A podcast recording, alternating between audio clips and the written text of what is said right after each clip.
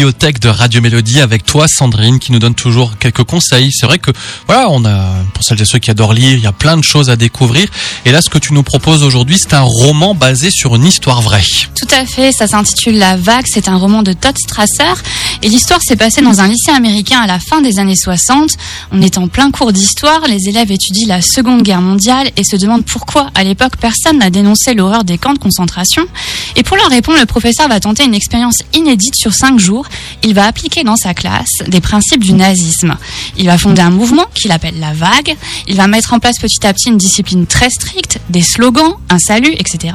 Et contre toute attente, bah, ça va fonctionner mieux que prévu, à tel point que l'enseignant va devoir trouver une parade pour éviter que ça dégénère. Waouh Ouais, le roman est sorti en 1981 et il est devenu un best-seller traduit en 15 langues.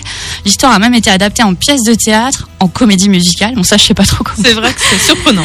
Et un film intitulé La Vague est sorti en 2008. Il a reçu plusieurs prix. C'est un livre qui nous fait réfléchir sur nos libertés individuelles, notre liberté de penser et l'influence du groupe. C'est un livre qui est à la fois fascinant et terrifiant et qui montre à quel point l'embrigadement peut aller vite.